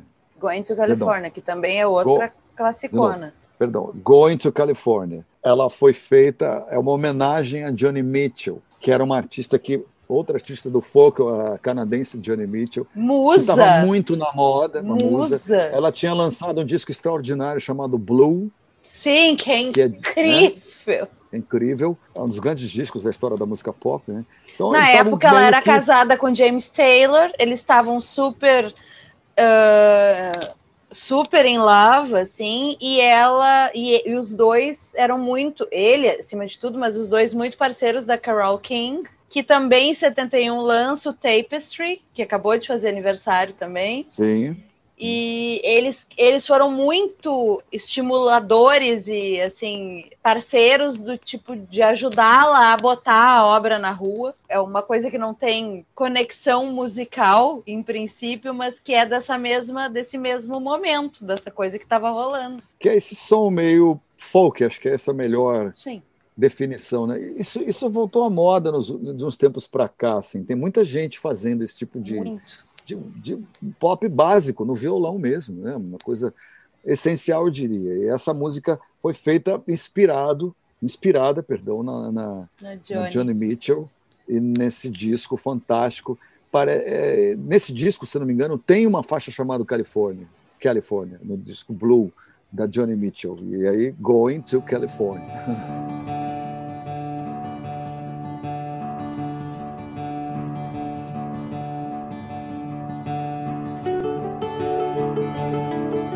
Spend my days with a woman unkind. Smoke my stuff and drink all my wine. Made up my mind, make a new start. Going to California with an aching in my heart. Someone told me there's a girl out there with love in her eyes and flowers hair.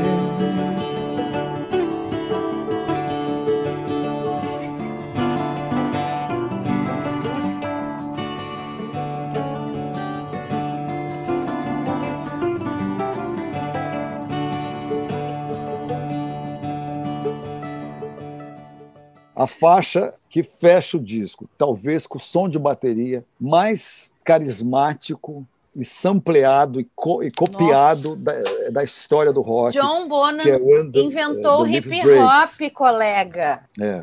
A, a explicação para isso está nessa revista aqui que eu vou mostrar para você. Chama-se Record Collector. Tá aqui, Aham. tá? Tá aqui, tá em várias, tem- na internet também tem várias explicações sobre isso, mas basicamente o engenheiro Andy Jones fala o seguinte, que o Joe Bonham durante a gravação desse disco, ele reclamava que ele não estava conseguindo alcançar o som que, de bateria que ele tinha na cabeça. O que ele queria era uma coisa muito mais pesada e muito mais explosiva. Então, daí esse rapaz tem essa ideia, esse engenheiro, de colocar a bateria dele meio nesse lobby, nesse lugar que é uma espécie de recepção da casa, que tem esse hall com essa escadaria. Então, ele tem a ideia de fazer uma microfonação bastante diferente para a bateria. Isso, isso dali para frente, muita gente usar essa técnica de, de, microfonação de bateria, de gravação, que é simples. Você coloca o microfone no bumbo, o microfone na caixa, que são as peças principais, e pendura em cima da bateria, over, overhead, um ou mais microfones. Faz que um que varalzinho achou, de microfone. Ele achou dois microfones, a bateria foi gravada com quatro microfones. Dois microfones jogados ali na escadaria de madeira de Headley Grant, só que a grande sacada foi o seguinte: o Jimmy Page tinha um maluco por equipamentos, ele levou todos os equipamentos dele para essa gravação. Ele tinha uma maquinazinha de delay. Hum. O nome já está falando, é uma maquinazinha que faz o seu som atrasar. Então você passa por ela, além do seu som, você tem o atraso dele, a repetição. Então o som da bateria ele usou numa maquininha italiana de eco, que deu essa sonoridade tão especial e passa por um negócio que a gente chama, Bruna, de compressor. Ou seja, se o som tem um, uma dinâmica, se tem um instrumento, na bateria principalmente, mais alto do que o outro, ele trata de diminuir a dinâmica. Ou seja, se o prato está mais alto que uma outra peça, o compressor diminui esse intervalo de volume. Em, em contrapartida, ele deixa o som mais cortante, mais presente, não mais pesado. O peso está no grave, tá? mas todo mundo usa esse, esse, esse dispositivo que tem muito estudo chamado compressor. Tá? Ele comprime as informações, ele diminui a dinâmica. E isso é muito usado na bateria, entendeu? Deixa a bateria melhor. Não tem uma, uma palavra melhor para usar, que é melhor mesmo, é, para qualificar. O som fica mais interessante, mais excitante. Então, ele passa o som da bateria do Bonan por dois compressores e usa esse delay. Então, por isso tem esse som de bateria que foi sampleado por Beast Boys. Em 71, o Led Zeppelin inventou o hip hop Beijos. Essa batida, né? A música. A batida, não é... a batida com certeza, e o Jair Rodrigues antes o. O, o Parla. Rap, hein? O rap. O nome dessa autora, dessa faixa, que é uma gravação super antiga de blues, os autores, né? Que, no, qual, no qual eles inspiraram esse riff fantástico dessa música, ela é a Memphis Mine, o Memphis Min, não sei a pronúncia correta, e também o compositor que fez com ela é o Kansas Joe McCoy. São esses dois que fizeram essa faixa, no qual eles resgataram o primeiro momento do, do blues. Assim, é uma, é uma gravação bem antiga, se não me engano, dos anos 30 ou 40, que eles conheciam, trouxeram esse riff para When the Live Breaks. Já estavam fazendo sample de certa forma, sim. nas artes é tudo assim nas artes, né? A gente, sim, vai reciclando, vai recriando. O Bowie, né? o Bowie é isso, eu roubo mesmo. Tá tudo certo. Mas música pop é sobre isso, música popular é sobre isso. Eles Só tem pegaram, que acreditar. Tem que acreditar, né? É. acreditar. Eles foram levados a fazer isso porque, de fato, o Sim, riff já tinham apanhado. vale a pena as pessoas. Não, vale a pena as pessoas é, digitarem na, na, internet. Aqui no livro não fala qual é a gravação original dela, mas tem que When the Leaf Breaks, se você digitar, vai aparecer o nome da Memphis Mine, aí você vai, vai ter. Vai, vai poder ouvir a, a, a, composição original. Vale a pena comparar, entendeu? Vale a pena fazer essa comparação, o que ela era e o que ela virou aqui na mão do Led Zeppelin. Ai, que demais! Cada integrante foi convidado por Jimmy Page a elaborar um símbolo, em vez de escrever o um nome, elaborar um símbolo que representasse a personalidade. E é daí então, que vem os símbolos. É daqui que vem os símbolos. Cada um desenhou o seu, tem explicações para isso. Então, esse, esse álbum também é chamado como o álbum das runas, porque as pessoas achavam que alguns desses, desses símbolos que eram foram runas usados ao longo da carreira tinha a ver com as runas, entendeu? Então é o álbum dos símbolos também. É, é que o próprio tarô é um repositório de símbolos, né? Então também Sim. tem essa conexão. Mas eu queria que tu falasse um pouquinhozinho do som do vinil, porque afinal, como não falar dele? Como surge essa ideia desse projeto? Em que pé estamos? Porque hoje ele já não é só um programa na TV, ele também é um podcast. E o que que tu tá aprontando no momento? O que que tu quer compartilhar com os ouvintes? O som do vinil nesse momento está na 14 quarta temporada a 14 temporada produzida durante a pandemia, com entrevistas remotas, que nem a gente está fazendo aqui esse bate-papo, Bruna. É, ele começou em 2007, são mais de 300 episódios. É uma delícia. E basicamente é um, é um programa que se propõe a mapear a música brasileira, tá? de todas as épocas e todos os gêneros, dentro do possível, claro. Né?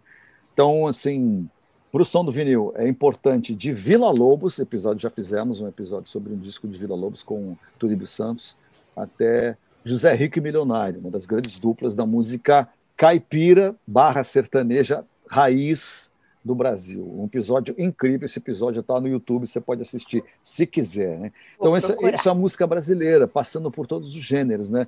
Eu, eu ali sou apenas um interface, estou ali para ajudar o entrevistado, nunca me coloco acima do entrevistado, né? eu estou ali para ser um facilitador do, do bate-papo, do, do, do, encontro com, com, os meus convidados. Uh, fui chamado a apresentar esse programa lá atrás, em 2007, por conta dos trabalhos de pesquisa que eu fazia, uh, junto a acervo de gravadora. Eu trabalhei muito projeto para resgatar disco que estava perdido e esquecido em acervo de gravadora.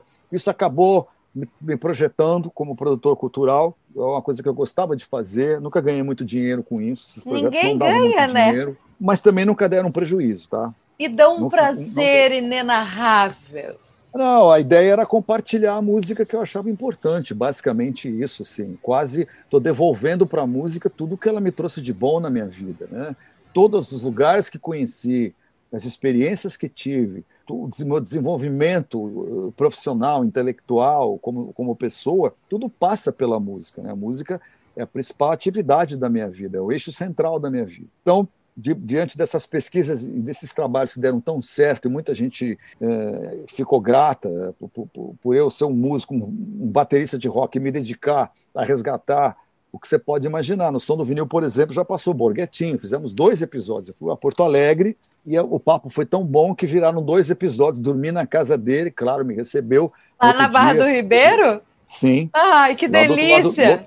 Do, do outro lado do Guaíba. Do, Do outro lado do Guaíba. Estava ali na casa dele, aí no outro dia tem um carneiro ali assado que estava sendo preparado, seria uma ofensa se eu não ficasse. Então eu e a equipe nós ficamos. Ia ser uma seguinte, ofensa se tu não ficasse, ofensa. Eles exatamente. prepararam, eles prepararam um carneiro para gente. Então foi, foi incrível, foi incrível, né?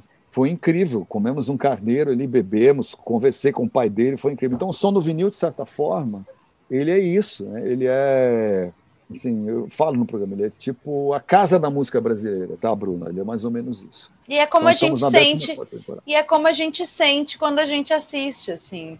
Porque tem essa amorosidade, esse lugar de se sentir à vontade e de tudo estar à vontade. De todos os estilos, todos os artistas, todos os formatos, tudo cabe. E isso é muito legal, porque é, é trazer essas representatividades, né? É, é, como eu te falei, assim, eu, o fato de eu não ser jornalista, né, eu estudei administração de empresas, na, aliás, o curso é admi- administração de empresa. Estudei na PUC de São Paulo até o último ano. No último ano, os Titas me chamaram para integrar a banda e eu tranquei a faculdade, eu nunca me formei. Mas não sou jornalista, mas poderia ter feito jornalismo, tá? Adoraria ter feito jornalismo. Mas eu não tenho viés do jornalista, jornalista assim, aquele investigativo, que, aí até em questões que o artista não quer falar, que ele não quer abordar da sua vida privada. Então, isso é muito claro. Então, quando senta para falar do som do vinil, é para falar da música e da obra. Eu não vou muito na vida pessoal, a não ser que isso, seja importante para a música em si. Né? Sim. Em grande parte das vezes acaba sendo importante. Acaba sendo importante de fato. Então, o som do vinil é isso. Né? Vamos ver o que vai acontecer daqui para frente. A cada ano a gente espera a renovação do programa ali no Canal Brasil. Né?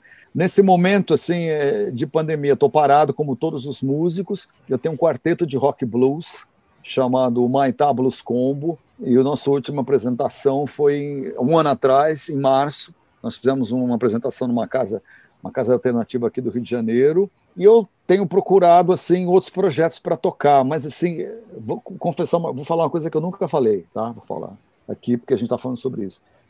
É muito difícil para uma pessoa como eu, que é um cara que é um músico egresso do rock dos anos 80, de uma banda muito bem sucedida, uma das principais bandas, uma banda importante para o rock brasileiro, né? as pessoas colocam a gente no lugar que não é confortável, assim, é como se nós fôssemos inacessíveis. Então, muita gente não me chama para tocar ou não me convida para tocar porque acha que é demais chamar. Ah, como é que eu vou chamar um cara dos Titãs para trabalhar, um cara dos Titãs para gravar? Não, ele ele tá lá, é aquela coisa, tá naquele lugar, entendeu? Uma espécie de altar nesse sentido ali, né? Sim. Inatingível, uma coisa longe. E não é nada disso. Não é nada disso. Se as pessoas são todas iguais, muda o trabalho, muda a função, mas é todo mundo de carne e osso aqui. Então, por essa razão, muito difícil para mim montar projetos assim, entendeu? Ou tocar com outras pessoas. Normalmente os músicos, quando têm a sua obra, chamam músicos de estúdio, pessoas assim, não chamam artistas para integrar, integrar suas bandas. Uhum. Então, isso é muito difícil, entendeu? Nesse ponto, acho que você está me entendendo, né? Por que não chamar pessoas assim? Para um projeto especial. Então, esse é um problema aqui no Brasil, isso é meio cultural. Assim. Eu tenho diversos amigos assim que eu falo, puxa vida, eu poderia estar tocando, por exemplo, com fulano, com ciclano, mas ele está ali com a banda dele, né? Então, por que, que ele não chama pessoas como, por exemplo, eu, ou como, por exemplo, sei lá, Jorge Israel, do que de Abelha, o cara que adora tocar com todo mundo. Né?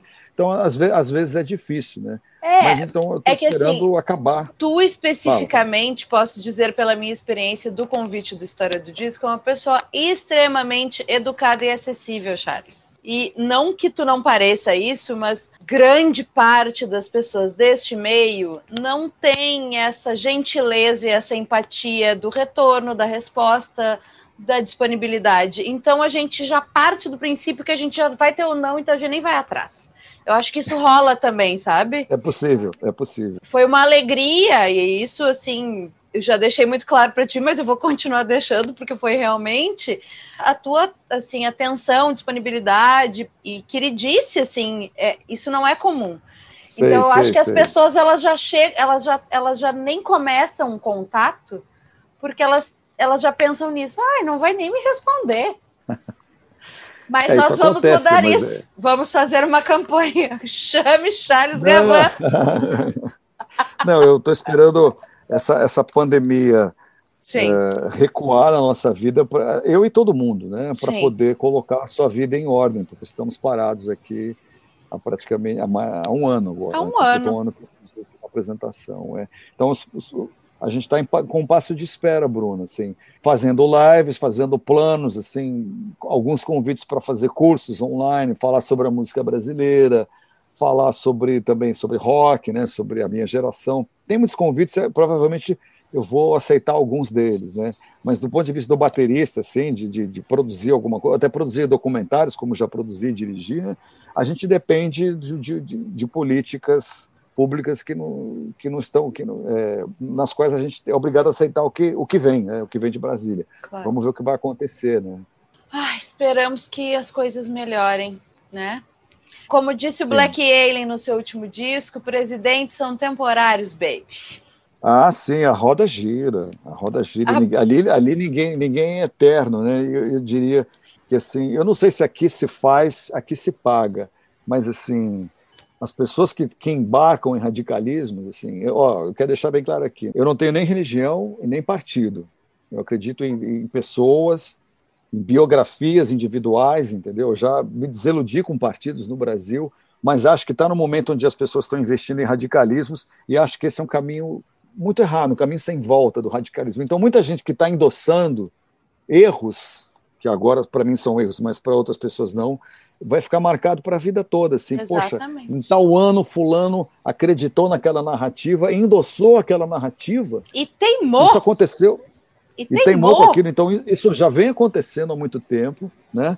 De- desde que a gente se tornou uma democracia, pessoas acreditando em narrativas equivocadas, não é de hoje, e, e vão sendo marcadas esse- ao longo dos anos por isso. Então, muita gente que eu conheço aqui, na nossa classe, inclusive, né, da música brasileira, comprou e, e- difunde e, e acredita em narrativas assim que não é possível, como é que a pessoa acredita nisso? Mas enfim, né, vai ficar marcada para o resto da vida para aquilo, porque como presidentes e políticos assim, eles podem, alguns são resilientes, tem gente que fica É, 30 não, tem- passa, Tem né? uns móveis e utensílios, mas no geral eles são temporários.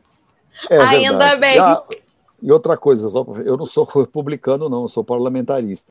É, deixa- Tenho é medo de importante. tarô, me chamem para as coisas e eu sou parlamentarista. Sim, Três coisas que eu quero dizer para vocês.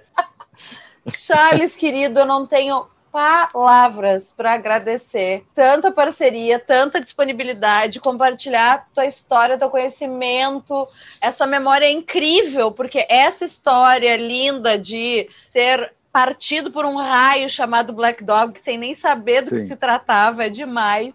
Parece roteiro de filme. É uma boa metáfora essa, porque foi exatamente isso. Eu vou até vou incorporar isso que você falou, vou dar, dar crédito. Me dê foi crédito um que eu tô feliz. Vou dar crédito, foi um raio que caiu. Black Dog, foi exatamente. eu não tenho, eu não tenho como te agradecer, querido, porque foi uma experiência incrível e vai resultar num programa maravilhoso e que, que, bom, que Boa. bom poder contar contigo. Boa edição. Né? eu sou, olha, eu sou aquele maratonista, já falei. Maratonista. Quando me convidam, eu já aviso logo de cara, assim, entendeu? Ai, mas que, ó, que maravilha. E seja sempre bem-vindo à história do disco. Quando tu quiser vir trazer outro disco, obviamente as portas vão estar sempre abertas. Maravilha. Muito obrigado pelo convite. Gostei muito desse bate-papo, assim. Vamos aguardar, quem sabe a gente faz mais um desses mais para frente. Vamos lá.